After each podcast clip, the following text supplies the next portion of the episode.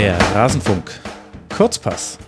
Es wird allerhöchste Zeit, endlich mal wieder über die zweite Liga zu sprechen. Heute mit einem kleinen Schwerpunkt auf dem HSV. Und ich begrüße dazu bei mir einen altbekannten Forumsnutzer, Patrick. Patrick, schön, dass du mal hier im Rasenfunk bist. Ja, vielen Dank für die Einladung. Mensch, vom Rezipienten und sehr, sehr aktiven Twitterer und äh, Schreiberling im Forum jetzt mal zum Gast im Rasenfunk. Ich dachte, ich probiere das einfach mal, weil mir deine Beiträge, die du als Ed saure Hefe 1887 da abgesetzt hast, so gut gefallen haben. Bin gespannt, wie es dir jetzt mal auf der anderen Seite gefällt. Ja, ich bin auch gespannt. Ich war schon in ein, zwei HSV-Podcasts mal zu Gast, aber das hier ist ja dann nochmal was anderes. Da geht's ja auch um andere Themen. Äh, lass uns loslegen sonst. nee, nee, sondern hinterher kommt jetzt noch die Nervosität. Die brauchst du nicht. Vor allem nicht, weil wir die Tabelle von oben nach unten durchgehen und wir dann nämlich gleich mit deinem Herzensthema anfangen können, nämlich mit dem Hamburger SV. Fünf Spiele sind gespielt. Der HSV gehört zu drei Mannschaften, die noch ungeschlagen sind nach diesen fünf Spielen. Vier Siege, ein Unentschieden, 13 zu drei Tore, 13 Punkte und alles sieht wunderbar aus im hohen Norden. Was macht denn Dieter Hecking anders oder ist das jetzt eine Momentaufnahme? Was ist mit dem HSV passiert? Ja, also erstmal muss ich sagen, dass das wirklich runter wie Öl geht, das nochmal alles hintereinander zu hören. Ja, ne? Äh, da kann man sich ja nach den letzten Jahren äh, langsam mal dran gewöhnen. Also es wäre super, wenn das so bleiben würde. Ähm, was anders läuft beim HSV ist einfach, äh, ich glaube, wir können direkt bei den Spielern ansetzen. Mhm. Ähm, wir haben äh, in der Startelf haben wir sieben neue Zugänge, äh, Neuzugänge. Mhm. Und äh, von der Elf, die letztes Jahr ja so schandhaft in den Medien äh, gesprochen den Aufstieg verpasst hat, sind eigentlich nur noch die Innenverteidiger und die Außenbahnspieler die gleichen wie im letzten Jahr. Äh, wir haben einen neuen Torwart, neue Außenverteidiger, komplett neues Mittelfeld und eine neue Sturmspitze. Und auch auf der Bank noch einige neue Spieler. Also wir haben quasi eine komplett neue Elf. Ja. Also die könnte man auch genau positionsgetreu aufstellen, wenn alle fit wären. Und ich glaube, da hat so ein bisschen so ein neuer Geist eingekehrt mit eben Dieter Hecking, der mhm. ein sehr solider Verwalter ist, der das wunderbar moderiert. Ich glaube, das hat man auch ein bisschen mitbekommen in der Causa Jatta, ja. dass er einfach äh, super gelassen ist und im Moment einfach nur die richtigen Worte findet. Mhm. Und da kann man als HSV-Fan eigentlich gerade, ja, da kann man einfach nur zufrieden sein. Ja.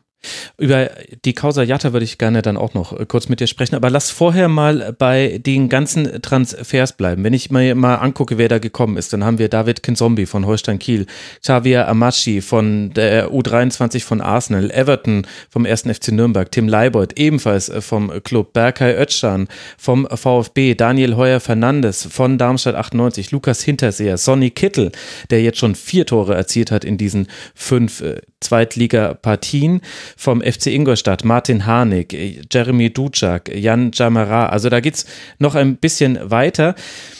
Ist das jetzt auch schon eine gewisse Handschrift von Jonas Bold, die man bei diesen Neuzugängen sehen kann? Sind das alles für sich genommen gute Kicker? Gibt es da irgendwas, was die vereint? Kann man da irgendwie sagen, es gibt jetzt eine Philosophie in der Transferpolitik? Also, das sind nicht alles Bold-Transfers. Einige wurden halt auch schon von Becker eingefädelt. Mhm. So, so, Spieler wie Hinterseher äh, oder Kin Zombie, da war man schon in den Verhandlungen, beziehungsweise hat die auch schon abgeschlossen. Was diese ganze Mannschaft eint, ist, dass das größtenteils Spieler sind, die die zweite Liga schon kennen. Mhm. Das heißt, äh, das sind einigermaßen junge und entwicklungsfähige Spieler noch, die so von Mitte 20 bis Ende 20 äh, also Hinterseher ist ja der, der älteste Neuzugang von denen, die gerade spielen. Die anderen sind alle so Mitte 20, kennen die zweite Liga. Äh, ja, und sie haben aber auch noch ein Entwicklungspotenzial. Das heißt, sollte man, also ich nehme das jetzt mal in den Mund, sollte man aufsteigen, da müsste man die nicht alle direkt wieder loswerden oder da müsste einem nicht Angst und Bange werden. Ja. Ähm, ja. Adrian Fein habe ich noch vergessen, der wurde aus der Reserve der Bayern von den Amateuren verliehen, hat nach dem, was ich so gesehen habe in der zweiten Liga beim HSV schon auch einige ganz gute Auftritte hingelegt. Was ist denn wichtiger, die Zugangsseite oder vielleicht sogar in diesem speziellen Fall die Abgangsseite? Denn wenn ich mir angucke, Douglas Santos, Philipp Kostic, gut, den hat man natürlich ein bisschen weinenden Auges abgegeben, Fiete Aab, äh, Gotoku Sakai, Pierre-Michel Lasogga, also da sind ja viele Namen jetzt gegangen, worden, gegangen vom HSV, mit denen man diesen Verein verbunden hat. Ja, genau, da hast du was Richtiges angesprochen. Ähm, das hat man ja jetzt schon mehrfach in den letzten Jahren gemacht, dass man den Kader neu grunderneuert hat. Ähm, man hat ja in den letzten fünf Jahren vor dem Abstieg schon des Öfteren um den Abstieg gebettelt und den Kader zwei bis dreimal komplett auf links gedreht. Mhm. Was eben geblieben ist, das war die Leistung und das war oft auch die Verunsicherung in der Mannschaft. Und jetzt hat man wirklich auch nochmal Spieler abgegeben. Das musste man allein schon aus finanzieller Sicht tun. Also ein Lasogga und ein Holtby. Mhm. Die kann man einfach nicht mehrere Jahre in der zweiten Liga mitschleppen. Vor allen Dingen nicht, wenn man sieht, was die für Leistung gebracht haben. Dann so Spieler wie Sakai sind so ein bisschen eine andere Geschichte. Die sind auch äh, ja als Führungsspieler natürlich dafür verantwortlich, dass es nicht so geklappt hat, aber das war ja dann ein bisschen äh, nicht wirklich ruhmreich, wie er sich dann verabschieden musste, weil die Fans ihn eben zum Sündenbock auserkoren hatten. Der hat sich wirklich bis zum Ende, der ist ja recht spät gewechselt, hat er sich noch um die Neuzugänge gekümmert. Als ehemaliger Kapitän hat er versucht, die alle einzugliedern und ihnen Platz in der Mannschaft zu verschaffen und ist dann ganz spät nach Japan zurück. Äh, da muss man wirklich den Hut vorziehen. Mhm aber letztendlich, du kannst eben, du musst mit dem arbeiten, was du hast. Und ich glaube, dass Dieter Hecking, der hat es gut gemacht, dass er da jetzt eben in so kurzer Zeit schon äh, so eine konstante Mannschaft hingekriegt hat. Also wir haben da einen äh, Chor von 15 bis 16 Spielern im hm. Moment nur. Das könnte natürlich irgendwann nochmal zum Problem werden, aber aktuell weiß jeder seine Rolle und aktuell funktioniert es sehr gut.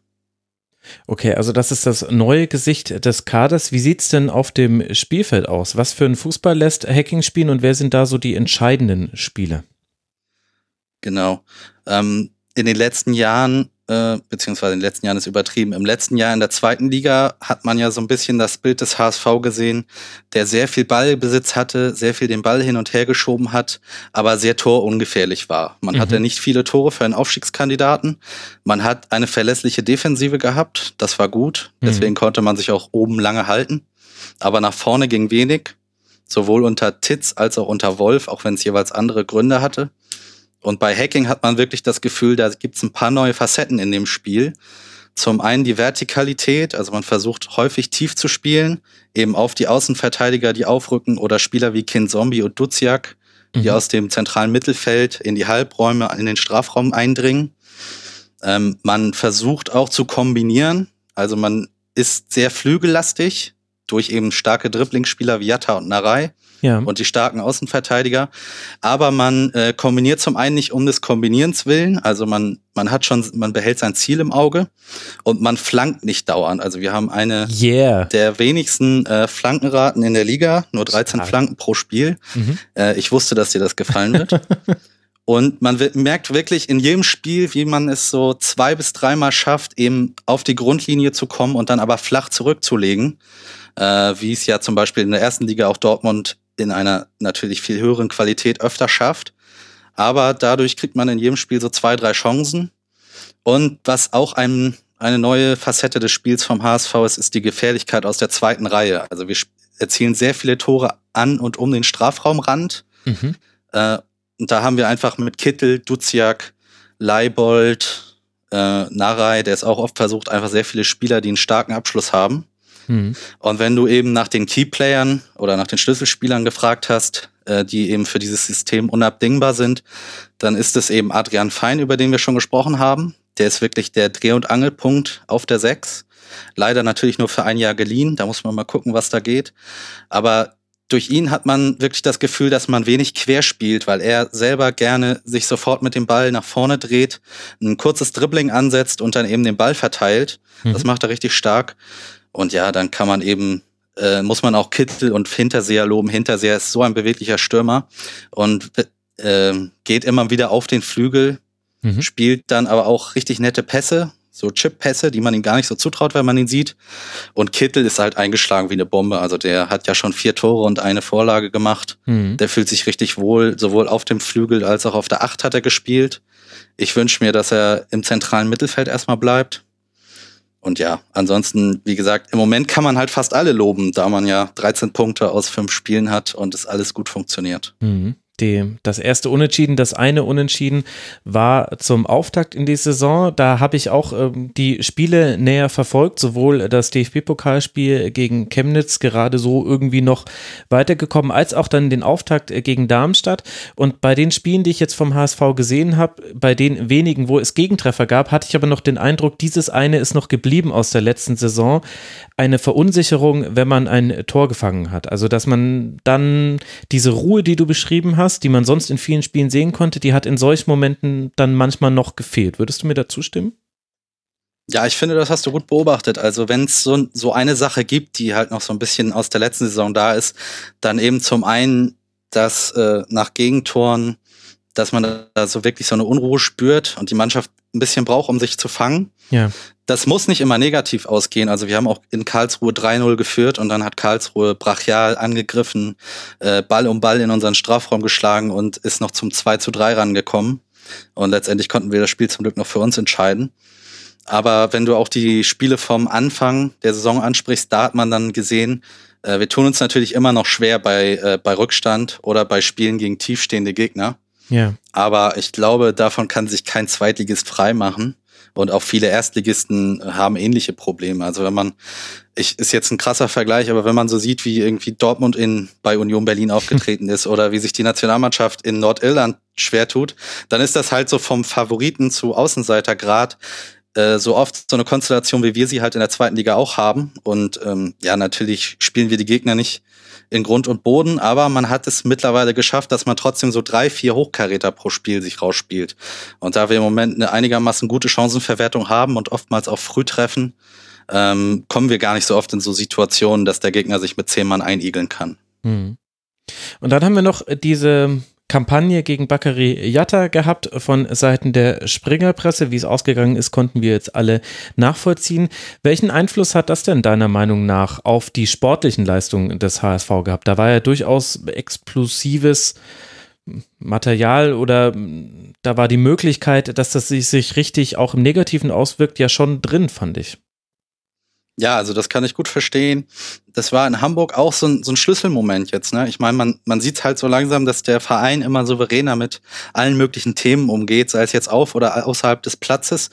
Und ähm, es hat sich einfach gut angefühlt, wie komplett die Mannschaft, sowohl auf dem Trainingsplatz während des Spiels, aber auch irgendwie privat auf Instagram oder so, also kann man sagen, was man will, aber sie haben sich alle mit Bakary Yatta solidarisiert und ihn immer wieder in ihre Mitte genommen. Mhm. Äh, selber war, hat sich natürlich am schwersten damit getan. Das, da muss man nicht drum rumreden.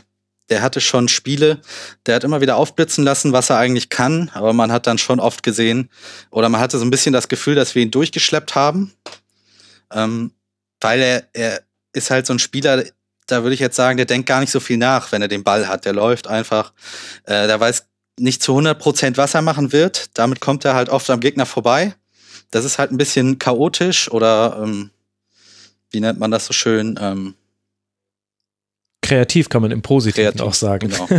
Anarchisch und ähm, ein bisschen. Genau. Äh, die Leute, also jeder Fan hat gesagt, äh, hat sich mittlerweile, haben sich die Leute schon gefragt, äh, ob Hacking ihm mal irgendwie ein, zwei Spiele draußen lassen wird. Mhm. Äh, dann hat sich das ja zum Glück relativ fix dann doch noch geklärt mit den Einsprüchen und mit dem äh, mit dem DFB, so dass er jetzt erstmal keine Gefahr mehr hat, äh, dass da was groß hochkommt.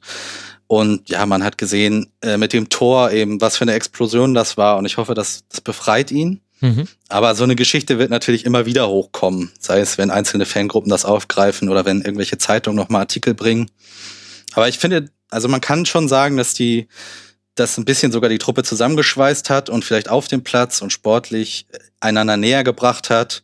Äh, naja, damit kann man aber natürlich nicht alles legitimieren. Klar, Logisch, aber das ist ja ähm, interessant zu sehen, wie sich sowas auswirken kann. Dann haben wir jetzt als Höhepunkt des sechsten Spieltags das Derby gegen St. Pauli in St. Pauli, also auswärts für den HSV. Ich kann mich an das Tuhuwa Boho vor beiden Derbys in der letzten Saison erinnern. Das äh, war bis hier unten nach München zu spielen auch eine gewisse Genervtheit davon. In meiner Welt gibt es jetzt gar nicht so viel Herumgetöse vor diesem Spiel. Ist das ein bisschen ruhiger als im letzten Jahr oder liegt das jetzt an meiner Filterblase, die das nicht mitbekommt? Nee, da hast du schon recht. Also man muss ja sehen, dass das jetzt irgendwie sieben Jahre das Derby nicht gab. Und natürlich waren alle Seiten heiß wie Frittenfett. Ich meine, St. Pauli äh, als kleinerer Verein äh, hatte Lust, uns mal wieder in die Suppe zu spucken. Und wir, der HSV, wir mussten natürlich die Stadtmeisterschaft erringen. Jetzt hat man im letzten Jahr, glaube ich, ein bisschen gelernt, dass man das Spiel nicht überhöhen sollte, denn das Hinspiel war ein absoluter Grottenkick, ja. ein 0 zu 0 und das Rückspiel war halt ein klarer Sieg für den HSV. Aber letztendlich haben beide Mannschaften danach eigentlich fast nichts mehr geholt ja. und äh, ja. ja, das war wahrscheinlich der Höhepunkt der Saison und ja, das, man hat gesehen, wo das endet.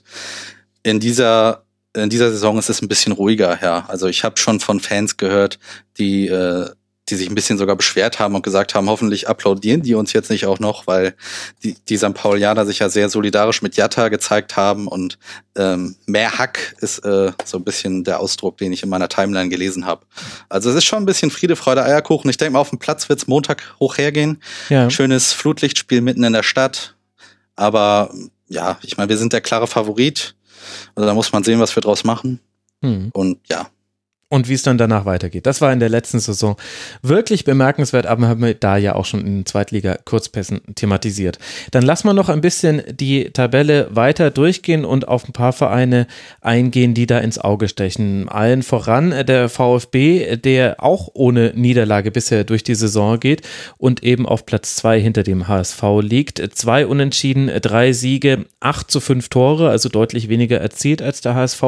Wie gefällt dir denn der Absteiger? auf den du ja bestimmt auch ein besonderes Auge werfen wirst.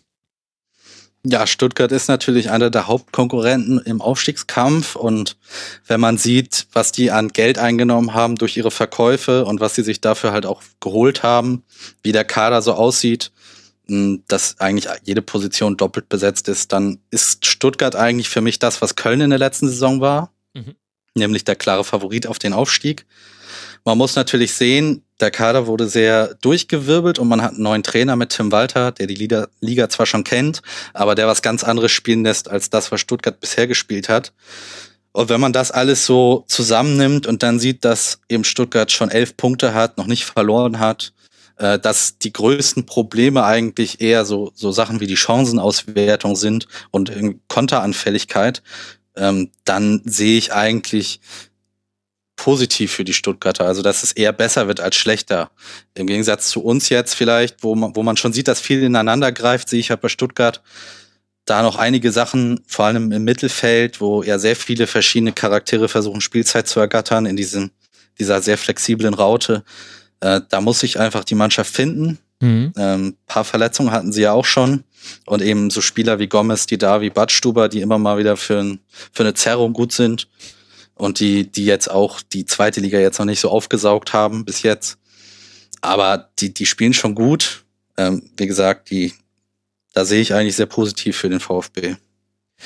Ja, was mich bei äh, Stuttgart überrascht hat, war, man kannte ja so ein bisschen den Tim Walter Fußball. Ähm, Gerade mir war er auch noch von den Amateuren bekannt. Ein, ein hohes Anlaufen, schnelles Umschalten. Und jetzt äh, sehe ich mir aber die Statistik nach fünf gespielten Spielen an und äh, keiner kommt dem VfB auch nur annähernd in Sachen Ballbesitz nahe. 63 Prozent Ballbesitz, dazu eine hohe Passquote.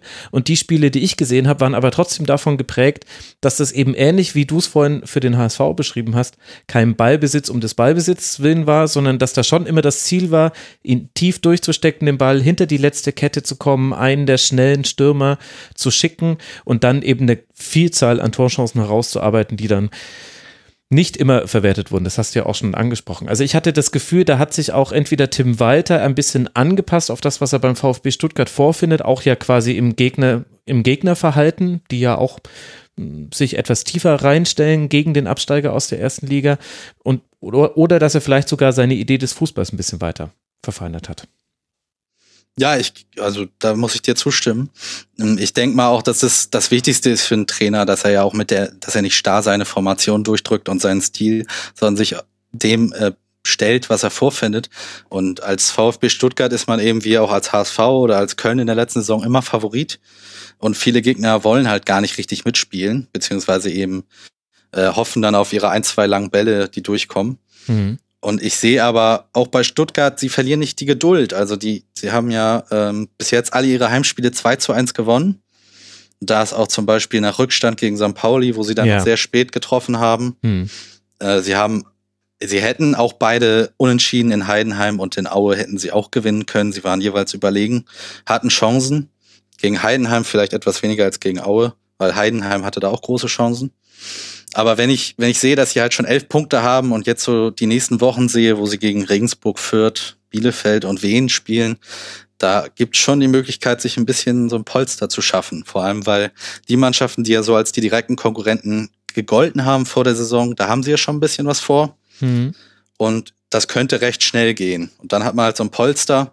Das ist in der zweiten Liga ja eigentlich in den letzten Jahren immer so gewesen, dass man auch als Meister nicht unendlich viel Vorsprung hatte, jetzt irgendwie vor dem Relegationsteilnehmer oder vor dem vierten Platz. Aber ich sehe das schon, äh, also wenn sich da jetzt irgendwie nicht groß was tut, dann sehe ich Stuttgart schon vorne weiterhin. Also bei uns muss man sehen, Hm. ähm, wir haben äh, ja gerade gar nicht darüber geredet, äh, dass sich bei uns jemand verletzt hat und wie sich das auswirken könnte. Aber das sehe ich halt auch bei Stuttgart mit den, mit den Verletzungen, die, bisher, die es bisher gab, äh, wo dann eben auch Innenverteidigersäulen fehlen. Ähm, ja, aber letztendlich, wie gesagt, so ein breiter Kader.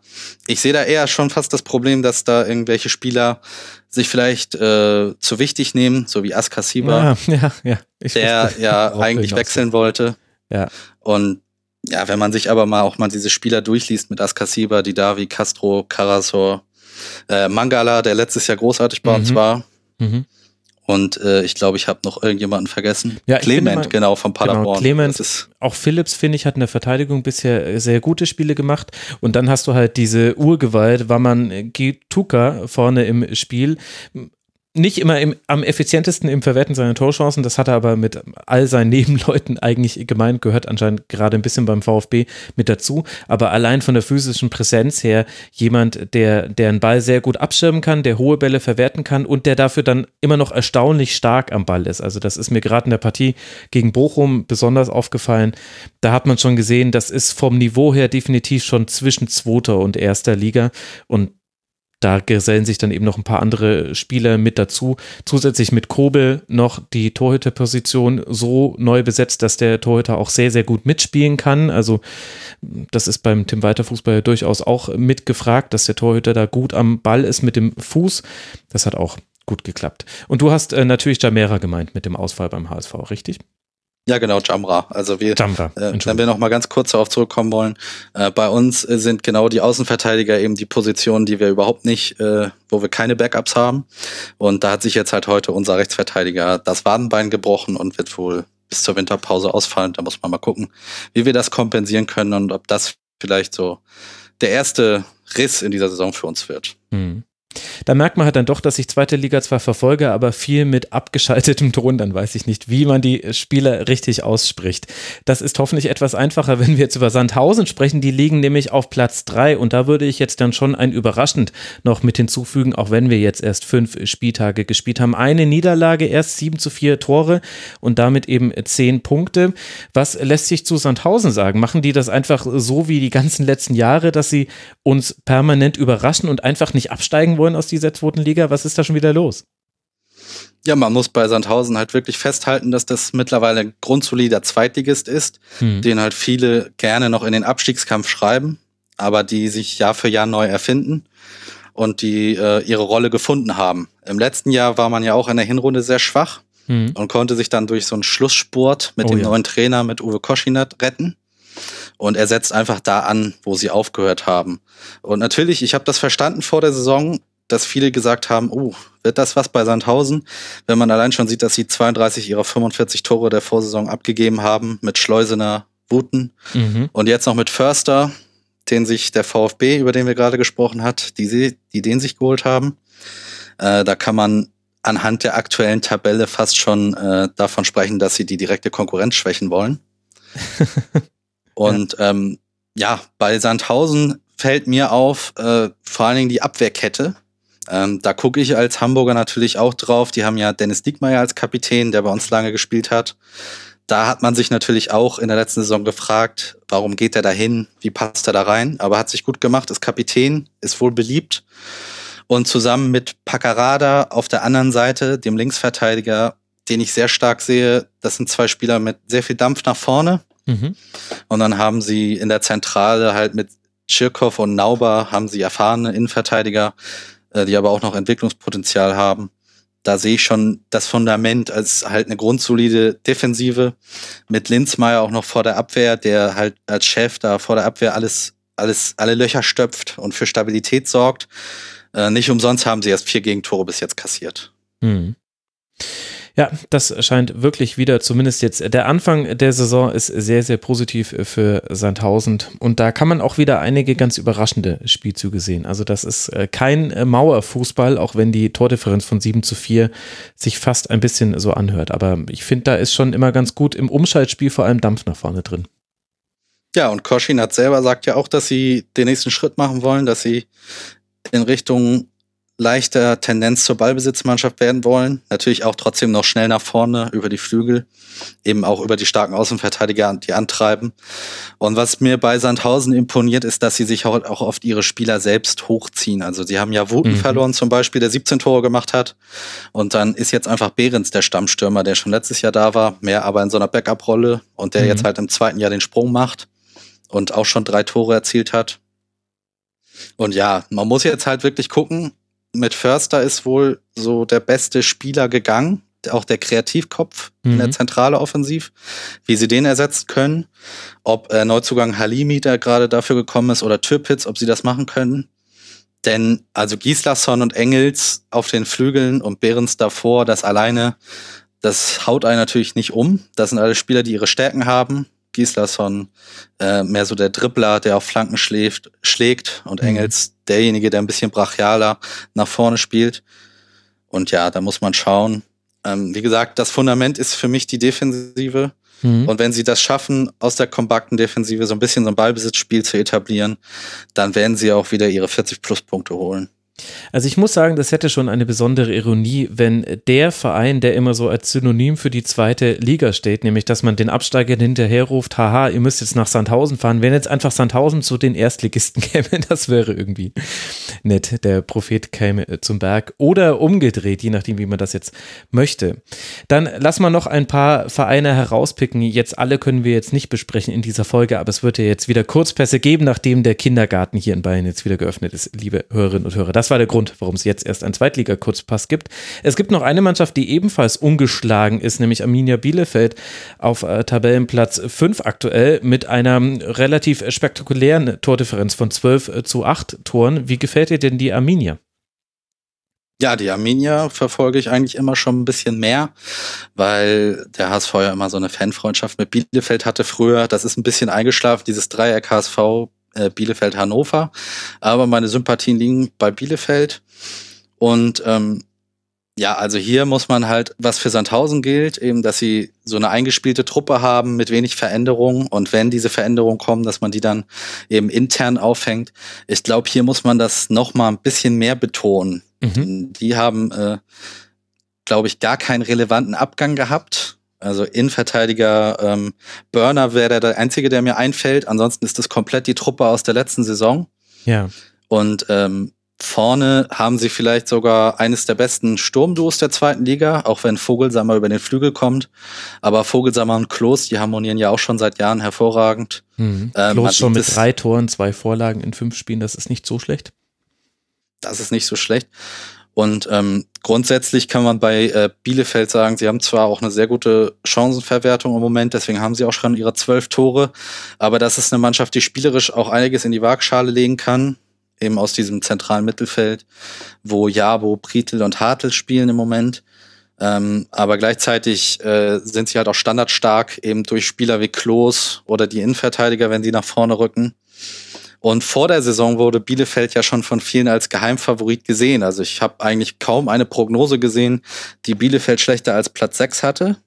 Eben wahrscheinlich, weil sie die zweitbeste Rückrundenmannschaft der letzten Saison waren und quasi keinen Spieler verloren haben. Mhm. Und bis jetzt haben sie ja unter Beweis gestellt, dass sie dadurch, dass sie in fünf Spielen noch nicht verloren haben, dass sie zumindest bisher richtig eingeschätzt wurden. Mhm. Und was halt auch aufgefallen ist, ist die Comeback-Qualität von Bielefeld. Also sie haben schon dreimal nach Rückstand noch ein Remis geholt. Mhm. Aber wenn ich, ich habe mich mal umgehört in Bielefeld, ähm, Also die, die rechnen selber natürlich nicht mit dem Aufstieg. Und also da sind so die Leute eben aus dem, Umf aus dem Umland oder die die zweite Liga nur am Rande verfolgen, ein bisschen euphorischer.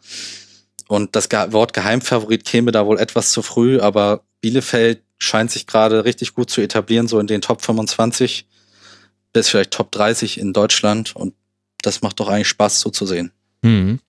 Absolut, mit Uwe Neuhaus natürlich auch ein Trainer, der das jetzt schon an verschiedenen Wirkungsstätten äh, gezeigt hat, dass das nicht im Bereich des Unmöglichen liegt, dass er eine Mannschaft eben in solche Tabellenregionen führt, in denen Bielefeld jetzt gerade liegt. Aber dann wollen wir sie jetzt gar nicht verschreien, lassen wir sie einfach noch geheimer Geheimfavorit bleiben und reden dann am 30. Spieltag nochmal drüber, wenn es dann nur noch der Punkt ist nach oben oder wie auch immer es dann aussieht. Ich würde mit dir gerne auch noch über die Absteiger aus der Fußball-Bundesliga sprechen und da begegnet uns auf Platz 9 der erste FC Nürnberg, der bisher eben eine ja, sehr durchschnittliche Bilanz vorzuweisen hat. Zwei Siege, ein Unentschieden, zwei Niederlagen, sechs zu neun Tore, also auch in fünf Spielen nur sechs Tore erzielt. Was sind denn die Probleme beim Club? Und sag jetzt bitte nicht nur Tore schießen. nee, natürlich nicht nur Tore schießen. Also bei, bei Nürnberg habe ich so in leichter Form so die Probleme wahrgenommen, die Hannover halt auch hat, nämlich, äh, dass das alles sehr spät entstanden ist, dieses ganze Konstrukt. Also viele Transfers kamen spät.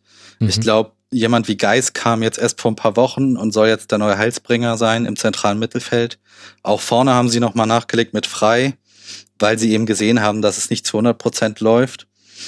Und grundsätzlich muss man halt auch sagen, die Dreierkette beziehungsweise diese Fünferkette-Variante, die sie spielen, die wirkte jetzt noch nicht perfekt einstudiert wir haben ja als HSV auch schon in Nürnberg gespielt, vielleicht ein bisschen zu hoch gewonnen mit 4 zu 0, aber da hat man schon gesehen, dass die Nürnberger sowohl in der Standardverteidigung als auch in der Individualverteidigung ähm, ja sehr viele Fehler gemacht haben und sehr viele einfache ähm, Abschlüsse zugelassen haben. Dazu mit Martenian, Torwart, den ich ja auch kenne, der für mich so ein bisschen zwischen Genie und Wahnsinn pendelt. Also in der Bundesliga hat er am Ende der letzten Saison sehr gut gehalten und auf der Linie ist er auch einer der besten. Aber ich glaube, er hat jetzt schon bei drei Toren nicht so gut ausgesehen, jeweils durch Fernschüsse bei Standards. Das ist natürlich ein Problem. Mhm. Und ansonsten haben sie ein bisschen gebraucht, um so ihren Spielstil zu finden. Aber das letzte Spiel gegen Heidenheim, auch wenn sie es nicht gewonnen haben, sondern nur 2 zu 2 gespielt haben, das war das haben alle gesagt, sowohl Spieler, Trainer als auch äh, Journalisten, die sich das Spiel angeguckt haben. Das war ihr bestes Spiel bisher. Okay. Wo sie eben zwei Minuten geschlafen haben und so noch ein 2 zu 0 vergeben haben. Mhm. Also die waren auf Kurs, haben 2-0 geführt. Und da ist man eben auch viel aggressiver zu Werke gegangen, hat das Gegenpressing äh, viel genauer gespielt, ist auch früher raufgegangen und hatte Heim, Heidenheim, äh, die ja auch so eine Synonym sind für eine typische Zweitligatruppe, hatten sie eigentlich ziemlich im Griff und haben halt noch die Punkte abgegeben. Aber sieben Punkte aus fünf Spielen ist, ist zwar nicht gut, aber ist auch nicht so schlimm. Also das kann man schon alles noch aufholen. Klar, sind noch äh, drei Punkte bis zu Sandhausen und überhaupt ist ja die Tabelle an sich erstmal eine Momentaufnahme. Also ich äh, entnehme deinen Worten, du erwartest eigentlich, dass sich das beim Club jetzt alles erst in den nächsten Wochen formt, weil eben der Kader erst zu spät fest in seiner Zusammenstellung feststand.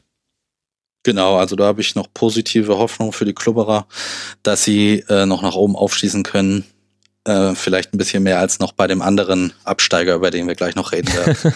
dann lass doch äh, gleich über Hannover 96 äh, sprechen, bevor wir uns dann noch kurz mit einem der Aufsteiger zumindest befassen wollen. Hannover auf Platz 12, äh, die haben erst einen Sieg in dieser Zweitligasaison erzielt und eben jetzt auch noch kein besonders berühmtes Torverhältnis mit 6 zu 7 Toren. Fünf Punkte gibt das dann am Ende in der Endabrechnung. Was unterscheidet denn dann deiner Meinung nach Hannover 96 vom Club? Also wenn man es ganz böse sagt, dann würde ich sagen, dass bei Hannover sehe ich überhaupt noch gar kein Konzept, was sie überhaupt machen wollen.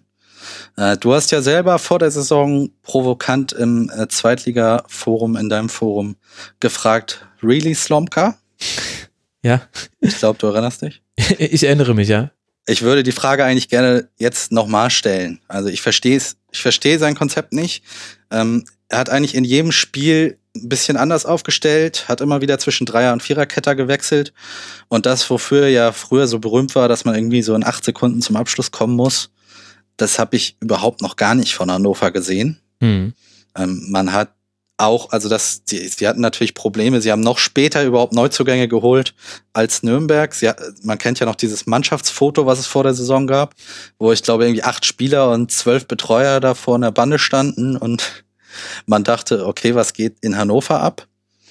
Und ähm, ja, man hat jetzt, also ich sehe große Probleme im zentralen Mittelfeld, weil man da eben mit Baccalords und Prip so Spieler hat, die vor allen Dingen über den Kampf kommen und die über die mhm. Leidenschaft kommen, aber die nach vorne äh, jetzt irgendwie Schnittstellenpässe oder große Kreativität im Dribbling sehe ich da überhaupt nicht.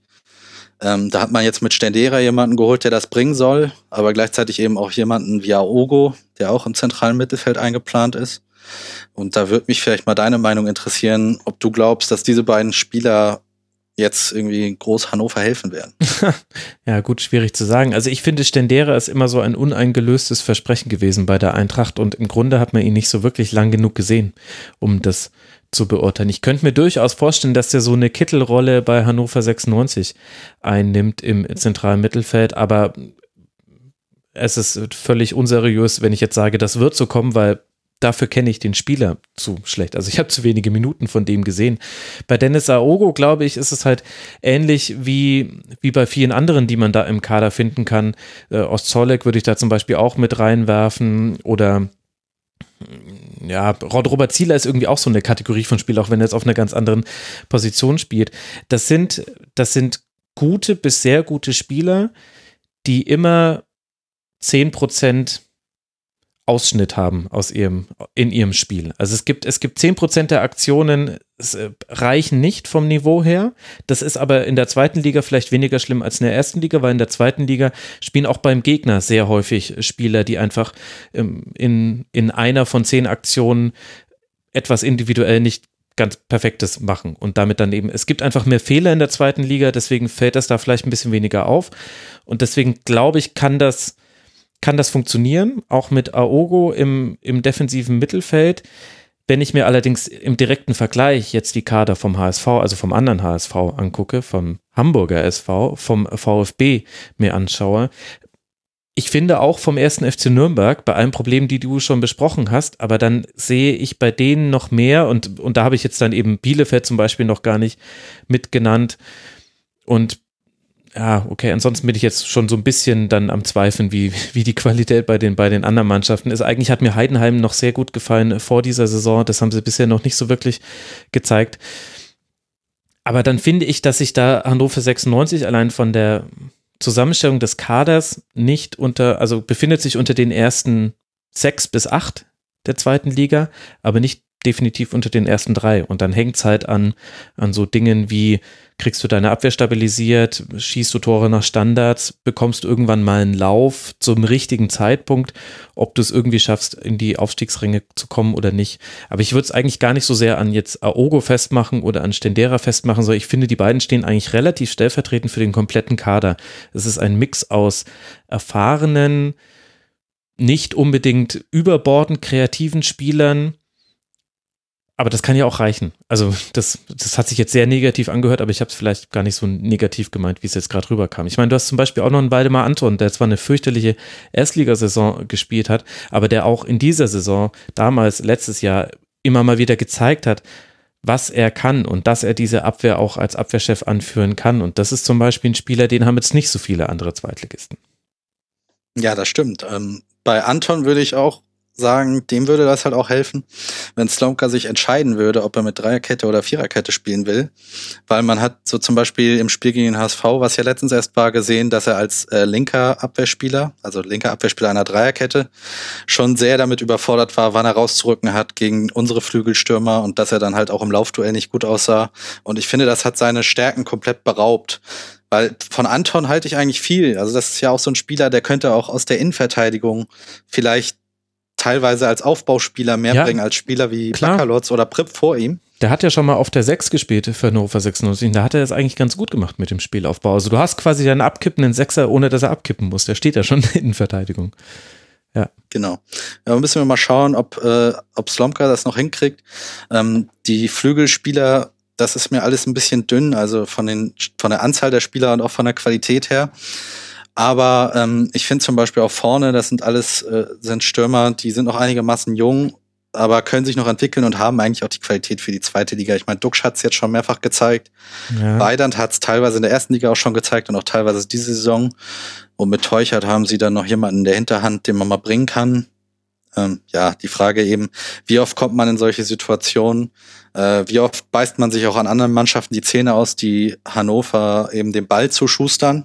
Hm. Ähm, ja, also da sehe ich tatsächlich auch noch die größten Fragezeichen im Kader. Also Duck, Schweidand, Teuchert und Soto sind so nominell die Mittelstürmer, die du da zur Verfügung hast. Und da ist für mich ehrlich gesagt keiner mit dabei, der für mich Knipser-Qualitäten hat. Und ich glaube, dass die Hannover 96 brauchen wird, wenn ich mir anschaue, dass sie jetzt nach fünf Spieltagen bei den Schüssen in Richtung des gegnerischen Tores auf Platz 14 in der Liga liegen. Also da sind nur noch Heidenheim, Regensburg, Darmstadt und St. Pauli aktuell schlechter. Ja, erst fünf Spiele gespielt, aber eine Tendenz würde ich da jetzt schon mal rauslesen können. Das heißt, so richtig viele Abschlussmöglichkeiten werden die nicht kriegen. Also es ist quasi das Gegenteil zum VfB, wo du nach der vergebenen Grundchance weißt, naja gut, im Zweifel spielen wir ja noch zwei raus. Ist ja erst 85. Minute, da geht schon noch was, das kriegen wir schon noch irgendwie hin. Ist bei Hannover 96 dann ein bisschen gravierender. Und da kann, kann jeder der drei, der vier, also vor allem Dux und Weidand, die könnten mich vielleicht auch wirklich vom Gegenteil überzeugen. Und Teuchert, den hat man halt jetzt, er verschwand vom, vom Club aus der Sichtbarkeit quasi bei Schalke 04. Man weiß nicht, was in der Zwischenzeit mit ihm passiert ist. Aber nur von den Namen her und von dem, was ich da bisher gesehen habe, würde ich sagen, das könnte das größte Problem werden. Wer soll vorne die Tore schießen? Wir werden uns einfach überraschen lassen, würde ich sagen. Überrascht hat ja auch einer der Aufsteiger, nämlich der KSC, der nämlich eigentlich, wenn wir jetzt streng nach Tabelle gegangen wären, nach dem Club und vor Hannover 96 gekommen wäre. Die liegen aktuell auf Platz 10 und waren auch schon viel, viel besser postiert. Zwei Siege, drei Niederlagen, 9 zu 12 Tore. Ist das so dieser klassische Effekt gewesen, der Aufsteiger kommt hoch und ist dann besonders euphorisch und so kommen dann auch die Siege zustande? Wie würdest du das einordnen, was wir da beim KSC gesehen haben bisher? Ja, also die beiden Siege waren gegen Wien und Dynamo Dresden. Da hat man erstmal gegen einen Mitaufsteiger gespielt. Da sollte man immer eine Chance haben. Und dann gegen Dynamo Dresden, die ich für eine der seltsamsten Mannschaften der zweiten Liga halte bis jetzt, weil mhm. die haben so unfassbar viel Ballbesitz und äh, machen oft so wenig daraus und werden immer vom Gegner dazu gezwungen. Äh, grundsätzlich finde ich das bei Karlsruhe sehr interessant, dass sie so einen ganz klaren Spielstil haben. Also die spielen so viel Langholz auf Hoffmann. Also ich, wenn wir von Säulen oder Schlüsselspielern reden, dann müssen wir erstmal über Hoffmann reden. Was vielleicht so ein Spieler wäre, wenn du den jetzt bei äh, Hannover drin hättest, vielleicht wärst du dann schon positiver gestimmt. ja. äh, der, äh, der gewinnt im, äh, im Spiel neun Kopfballduelle und äh, wir haben das gesehen, als der KSC gegen uns gespielt hat, gegen den HSV, dass sie eigentlich von Minute eins an ihn gesucht haben und dann spätestens, als sie hinten lagen und einen Sturmlauf gemacht haben, dass da Flanke um Flanke in unseren Strafraum kam. Und das hat ja auch zweimal funktioniert. Ähm, bei Karlsruhe an sich sieht man eben auch, was es ausmachen kann, wieder wenn man so eine Konstanz im Kader hat, obwohl man die Liga wechselt. Äh, haben sie bis jetzt erst 17 Spieler eingesetzt. Das ist nicht so viel. Da gibt es auch Mannschaften, mhm. die haben schon 23 Spieler eingesetzt. Mhm. Und ähm, man hat eigentlich eine ziemlich, äh, also die Aufstellung ist eigentlich in Stein gemeißelt. Und da haben sie nicht viel gewechselt, werden jetzt vielleicht dazu gezwungen, dadurch, dass sich Rosbach, der Linksverteidiger, äh, verletzt hat. Aber das ist jetzt auch äh, nicht so, dass dann irgendwie alles auseinanderbricht. Äh, wobei bei zwölf Gegentoren man ja sowieso nicht sagen kann, dass Karlsruhe da irgendwie die sicherste Abwehr von allen Mannschaften hätte. Mhm. Andererseits ja allein vier davon gegen den HSV in einem Spiel, wo man nach 0 zu 3 ja noch auf 2 zu 3 rangekommen ist und dann der, der vierte Treffer dann ganz kurz vor Schluss oder in der Nachspielzeit, glaube ich, äh, in so einer Einzelaktion dann gefallen ist. Also da stand man eigentlich ganz gut, aber halt dieses eine HSV-Spiel reißt dann auch so ein bisschen raus, oder? Ja, weiß ich nicht. Also du hast ja dann trotzdem noch in den anderen vier Spielen acht Tore kassiert. Also das sind immer noch zwei pro Spiel. Und, ja gut, aber wenn du halt 4 zu 2 gegen Dresden gewinnst, 2 zu 1 äh, gegen Wien und ähm, ja gut, gegen Holstein Kiel nochmal zwei kassiert. Ja, okay. Vielleicht sind da auch einfach fünf Spiele noch nicht genug, um das äh, zu bewerten. Nee, absolut.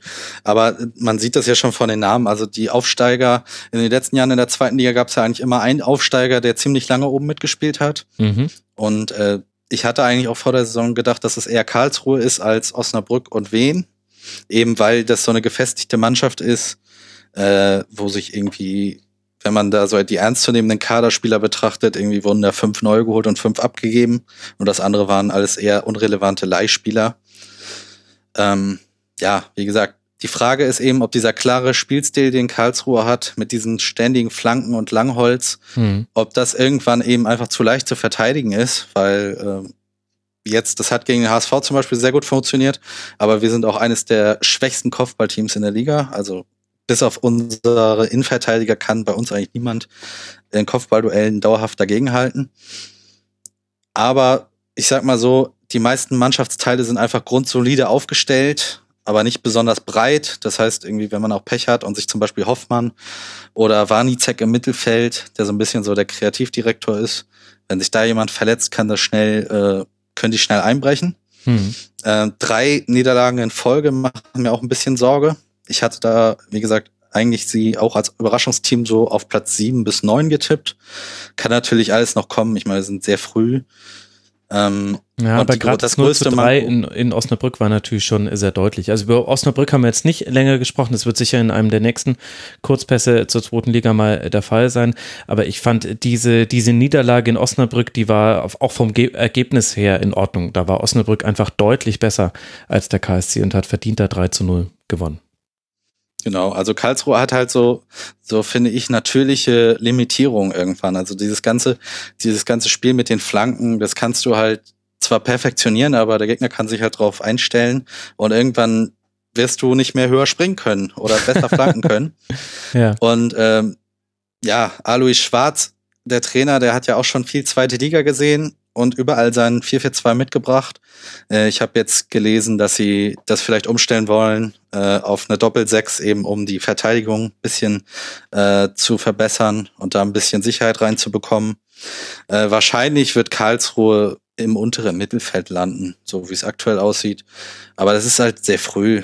Mhm sehr früh für Prognosen und Alois Schwarz trifft jetzt dann am Freitagabend auf Sandhausen, seine alte Station. Solche Geschichten schreibt ausschließlich der Fußball.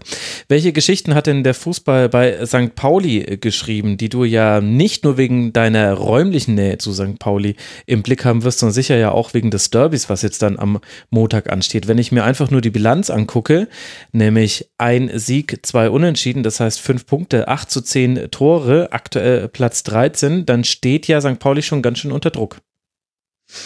Ja, und St. Pauli hat sich ja vor der Saison schon ein bisschen selber die Eier ins Nest gelegt, als Luhukai vor der Saison schon so erste Brandreden äh, gehalten hat und darauf hingewiesen hat, dass ihm der Kader zu dünn ist. So hat man sehr viele Spieler sehr spät geholt, die meisten auf Leihbasis und hat jetzt einen der breitesten Kader der Liga. Mhm. Und wenn die ganzen Verletzten, die es zweifelsfrei gab und gibt, wenn die zurückkommen, dann kannst du da fast schon zwei Trainingsspiele gleichzeitig abhalten. Ähm, St. Pauli selber, ja, was soll ich da groß zu sagen? Das, die spielen eigentlich immer so ein bisschen den gleichen Stiefel in der zweiten Liga.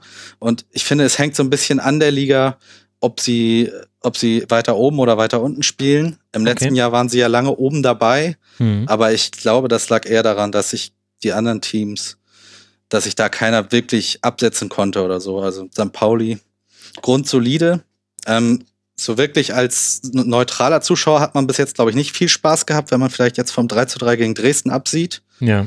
Denn was du irgendwie zu Hannover gesagt hast, mit den wenigen Torschüssen, das kann man bei St. Pauli, glaube ich, noch mal ein bisschen potenzieren. Ich habe ja, gelesen, sie haben bis jetzt, genau, sie haben erst elf Schüsse, glaube ich, pro Spiel mhm. und auch nur drei aufs Tor. Also da, das ist wenig.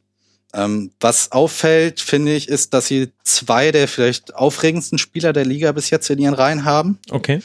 Zum einen äh, der junge Spieler Conte.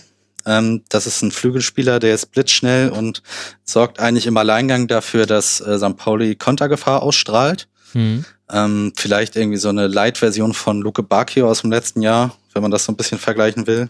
Also der hat jetzt auch eigentlich immer entweder getroffen, gute Szenen aufgelegt oder wie jetzt unter der Woche, als er reingekommen ist, äh, am letzten Spieltag, dort äh, immerhin eine rote Karte rausgeholt, einfach durch seine Schnelligkeit. Mhm. Und Mats Möller-Dali, das ist ja so ein Kreativspieler, von dem man sich fragt, ob er nicht irgendwann vielleicht nochmal in die Bundesliga oder in irgendeine andere erste Liga wechseln wollen würde, weil der sich seit Jahren ja von seinem Potenzial und seinen Fähigkeiten ein bisschen abhebt. Mhm. aber immer wieder so lethargische Phasen hat. Ja, vom Freiburg lange an St. Pauli ausgeliehen und jetzt äh, fest äh, verpflichtet, hat schon fünf äh, Vorlagen zu Toren gegeben und ein Tor selbst erzielt. Das ist bei den wenigen Chancen, die St. Pauli ja pro Spiel rausholt, dann wirklich äh, ganz, ganz beachtlich. Mats Müller-Dali. Genau. Wenn wir vielleicht nochmal darauf eingehen, auf diese wenigen Schüsse, dann muss man halt auch sagen, dass äh, mit Fährmann und Taschi äh, zwei weitere Stoßstürmer bisher überhaupt nicht zum Einsatz kommen konnten aufgrund von Verletzungen und dass Diamantakos auf sich allein gestellt war ein bisschen. Mhm. Er hat das gut gemacht, immerhin schon drei Tore erzielt. Aber ich glaube, wenn jemand wie Fährmann vorne drin wäre mit seiner Präsenz und auch äh, trotz seiner Größe, seiner technischen Klasse, dann hätte man da einen viel besseren Wandspieler und da könnten auch die Flügelspieler um ihn herum ungemein profitieren. Und da muss man eben sehen, St. Pauli, wie gesagt, durch diesen breiten Kader, die rotieren sehr viel, die haben noch nicht ihre Aufstellung gefunden. Als ich eben davon gesprochen habe, dass, dass einige Mannschaften schon sehr viele Spieler eingesetzt haben, da habe ich halt auch St. Pauli gemeint. Ja. Eben durch Verletzungen, also Spieler sind auch wie Avevor, sind schon ausgefallen, aber 23 Spieler schon eingesetzt. Hm. Und äh, obwohl man halt so einen großartigen Konterspieler wie Conte in seiner Mannschaft hat, hat man schon äh, viermal geführt, aber nur einmal den Sieg ins Ziel gebracht. Und die meisten Gegentore haben sie in der zweiten Halbzeit kassiert. Mhm. Und da waren ganz merkwürdige Spiele mit dabei. Also das 1 zu 1 in Bielefeld zum Auftakt auf der Alm, das kann man noch, das war so eher ein normales äh, Zweitligaspiel. Aber dann zu Hause gegen Kräuter Fürth 1 zu 3 verloren. In Lübeck erst im Elfmeterschießen weitergekommen im DFB-Pokal. Okay, kannst du als HSV sagen, passiert dem Besten. Okay, streichen wir. Aber dann in Stuttgart äh, einen, einen Bus von der Größe des Saarlandes vor dem eigenen Tor geparkt, 1 zu 0 ganz lange geführt, aber trotzdem dann 2 zu 1 verloren und zwar auch richtig mit Recht, weil einfach sich St. Pauli eigentlich kaum in diesem Spiel beteiligt hat. Dann immerhin gegen Holstein Kiel äh, zu Hause gewonnen, das war eins der besseren Spiele und dann jetzt eben dieses recht dramatische 3 zu 3 gegen Dresden in Überzahl. Also das ist irgendwie eine sehr wankelmütige Mannschaft von St. Pauli und so ganz habe ich ehrlich gesagt auch noch nicht verstanden, was Luhukai mit dieser Mannschaft erreichen möchte. Also ich erkenne da keinerlei Stil.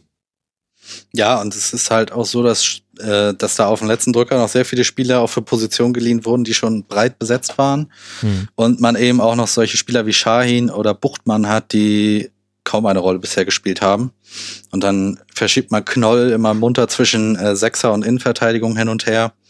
Äh, ich glaube, da fehlt einfach noch komplett, äh, da fehlen Automatismen und da fehlt irgendwie äh, komplett irgendwie so die Grundidee, wie man jetzt genau mit welchem, äh, mit welchem äh, Personal das angehen will. Ja, mal sehen, ob man äh, da dann eine Antwort gefunden hat, jetzt dann am Montag im Derby gegen den HSV. Werden wir beide sehr genau verfolgen. Lass uns noch über eine Mannschaft sprechen, wo es auch schon den ersten Trainerwechsel gab. Der VfL Bochum liegt mit zwei Punkten aktuell auf Platz 17, hat eben erst zwei Unentschieden geholt, ist zusammen mit Wiesbaden, dem Aufsteiger, die einzige Mannschaft in der zweiten Liga, die noch nicht äh, gewinnen konnte. Und Robin Dutt hat sich selbst angesägt, hat seinen eigenen Trainerstuhl angesägt und dann am Ende auch gesagt, okay, ich äh, gehe auch in einer bemerkenswerten Pressekonferenz. Was ist da los beim VfL? Ja, Bochum, das ist auch seit Jahren eigentlich immer ein ähnliches Spiel in der zweiten Liga. Äh, ambitioniertes Mittelfeldteam, was, äh, wo man immer sagt, wenn sie eine gute Saison spielt, können sie nach oben kommen, die sich dann immer mal so selber ins Bein schießen. Und äh, Robin Dutt hat jetzt ja auch schon in der letzten Rückrunde nicht das Allermeiste aus diesem Kader rausgeholt. Ja. Und das hat sich jetzt fortgesetzt und hat er sich quasi selber entlassen, wie du ja auch schon gesagt hast. Das ist natürlich irgendwie schwer, das in Worte zu fassen. Wenn man sich auch die Spiele anguckt, sie haben schon zweimal 3 zu 3 zu Hause gespielt. Hm. Äh, immerhin zurückgekommen. Also das ist. Immerhin, ja, aber dann habe ich wieder so Spiele wie, äh, wie bei uns beim HSV, wo sie quasi gar nichts machen über 90 Minuten, also sie, wo sie einfach nur hinten drin stehen. Also wenn sie quasi als Underdog spielen, keine Spielidee habe ich da gesehen, außer äh, der sehr gute Grand Voulard als mhm. Stoßstürmer, der äh, äh, ich glaube, das, was du vorhin über den Stuttgarter Stürmer gesagt hast, kann man auch über ihn sagen. Mhm. Das ist wirklich äh, eine Maschine vorne. Also der, der kann den Ball halten, der reibt sich richtig auf. Als ich das gesehen habe gegen Van Drongelen im Spiel gegen HSV, das war, also das haben schnell alle gesehen, dass das das Spannendste an dem Spiel sein wird, wer sich da von den beiden durchsetzt. Und der sowohl trifft als auch äh, einigermaßen gute Pässe auf ablegen kann auf die ja, anderen Spieler. Drei Tore, zwei Vorlagen bisher. Eben, und da sind auch echt schöne Pässe dabei gewesen. Hm. Aber wie gesagt, mir fehlte da komplett so die, der Spielstil, also gegen irgendwie gleich starke Gegner komplett irgendwie äh, alle Scheunentore auf und 3 zu 3 und dann irgendwie Bus parken, was auch nicht funktioniert hat.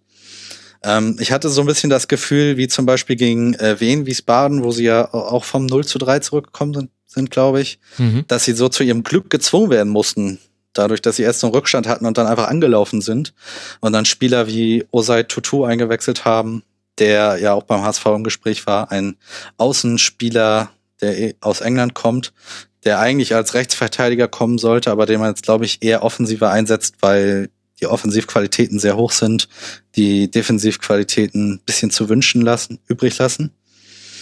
Ähm, aber das Problem bei Bochum ist halt auch dadurch, dass sie jetzt schon den Trainer gewechselt haben, aber man noch nichts von dem neuen Trainer gesehen hat, weiß man natürlich nicht so wirklich, wohin geht die Reise. Also ich kenne Herrn Reis jetzt war, nicht wirklich. War das jetzt auch schon ein Wortspiel mit Thomas Reis? Wohin geht die Reise? Du bist endlich im Rasenfunk angekommen, Patrick. Jetzt haben wir es geschafft. Super. Kurz vor Schluss. Ähm, ich habe gelesen, er, er präferiert so ein 4-3-3 oder 4-3-1-2, aber ja, man muss gucken, was man mit dem Kader spielen kann. Da fehlen mir so die klaren Flügelspieler. Jetzt haben sie kurz vor Schluss, weil sie gar kein Budget mehr haben und haben sie noch Winsheimer von uns ausgeliehen, der vielleicht um Gonvoula so ein bisschen rumwirbeln kann, so als äh, Halbstürmer, falls sie es mal mit zwei Stürmern probieren wollen. Aber da muss man jetzt einfach abwarten, ähm, was sie da, was sie da abliefern wollen. Mhm. Grundsätzlich sehe ich äh, Bochum solide aufgestellt, in der Abwehr etwas dünn aufgestellt.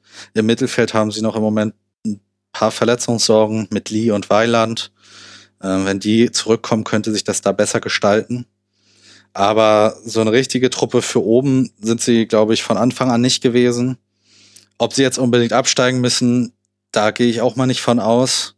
Aber man hat ja in der letzten Saison gesehen, dass nominell gut besetzte Teams, wie zum Beispiel Ingolstadt, äh, schnell mal länger in den Strudel reinrutschen und dann auch absteigen können. Von daher möchte ich da keine Prognose treffen.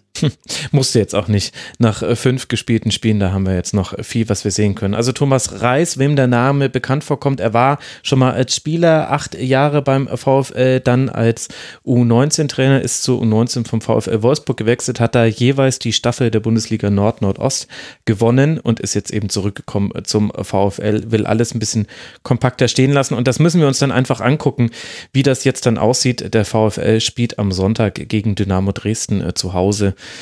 Und dann können wir ja sehen, ob wir auch schon was Neues entdecken. Soll ich dir noch zum Abschluss meine Lieblingsstatistik aus der zweiten Liga zitieren, Patrick? Ge gerne doch. Du hast eh keine andere Wahl.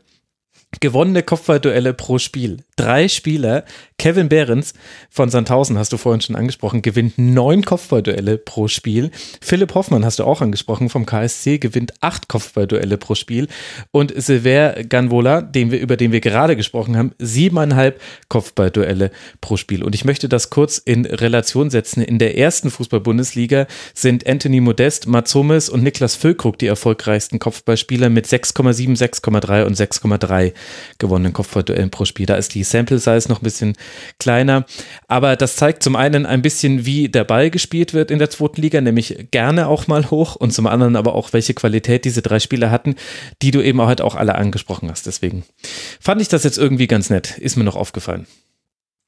Patrick, ich danke dir sehr, dass du dir Zeit genommen hast äh, für diesen Rasenfunk Zweitliga Kurzpass. Wir werden über die anderen Mannschaften, die jetzt nicht erwähnt wurden, sicher in den nächsten Wochen noch sprechen. Also hold your horses oder meldet euch im Forum an unter mitmachen.rasenfunk.de. Es gibt einen sehr, sehr interessanten Zweitliga-Thread, der wesentliche Informationsgrundlage für mich zum Beispiel ist. Herzlichen Dank dafür an alle äh, Forumsmitglieder, die da mitschreiben. Und dann hören wir uns hoffentlich bald wieder. Patrick, danke dir, dass du mit dabei warst. Ja, danke nochmal für die Einladung, hat Spaß gemacht. Das freut mich sehr. Mir auch. Man kann dir folgen als saurehefe1887 auf Twitter und natürlich auch unter gleichem Namen im Rasenfunk Forum. Und das war er, der erste Zweitliga. Kurzpass dieser Saison. Endlich ist er draußen. Ihr könnt, ihr könnt aufhören nachzufragen, liebe Hörerinnen und Hörer. Jetzt haben wir es doch geschafft. Und die zweite Liga wird jetzt immer mal wieder beleuchtet werden. Ansonsten geht es jetzt weiter mit einer Schlusskonferenz. Die erscheint dann am Montagnachmittag. Bis dahin wünsche ich euch eine wunderbare Zeit und viel Spaß mit allen Spielen der zweiten oder welcher Liga auch immer. Macht's gut. Ciao.